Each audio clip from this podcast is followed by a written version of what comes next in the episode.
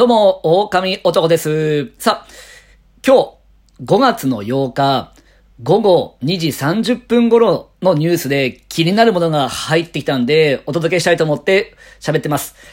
えっとですね、その2時半ぐらいに北陸新幹線白田が565号と熊が衝突して新幹線に最大30分の遅れが出たというニュースが入ってきました。えー乗客350人に、えー怪我人はなしと、ね、いう形になってますが、えーこちらですね、えーツイッター上でアンケートを行っておりますが、現在1374票集まってるぐらいですね、えーかなり注目度が高いニュースになってます。ちなみに選択肢は3つ。えー新幹線を止めた熊の勝ち。怪我人なしの新幹線の勝ち。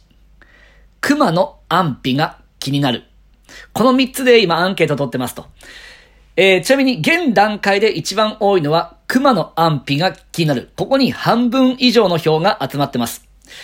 実際ですね、あの、いろいろ調べてみますと、この熊がぶつかったとされる場所は、まあまだ住宅地なんですね。で、住宅地に熊が降りてくることってあんまりないんですけど、あの、おそらくですけども、この長野のあたりなので、軽井沢付近なので、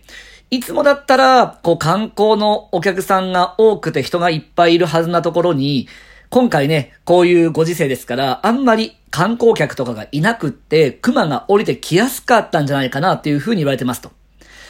で、ただですね、あの、線路の中って、基本的に立ち入りにくい部分、特に新幹線は立ち入りにくいように作ってるので、どうやって熊がね、入り込んだのかとかという疑問もありますが、人がいなくて熊がついつい降りてきてしまったんじゃないかっていうふうに言われてますと。で、これあの、乗り物とぶつかる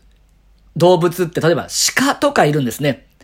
で、ご存知の方もいらっしゃるかもしれませんが、鹿と車がぶつかると、意外と車の方が負けるんです。で、鹿は大して怪我なく帰ってくなんていう証言めちゃめちゃ多いんですね。じゃあ、新幹線と熊だったら乗客のコメントは、ゴンという音がした後、しばらくして停車したとありますから、まあ、ゴンという音を出せるぐらい結構なですね、ぶつかり方をしてるんじゃないかと思ってます。で、あとは基本的に日本の本州なので、きっと熊は月の馬の仲間じゃないかというふうに思われてます。ヒグマっていう本当に大きくて凶暴な熊は基本的に北海道なので、まあ、そういった熊の種類も考えつつ、ね、まあ、熊の安否が気になる人がね、えー、50%もいるというね、結果になってますが、えー、まあ、無事の確認が取れればね、一番いいんですけども、熊と新幹線がぶつかって、新幹線が30分止まると、ね、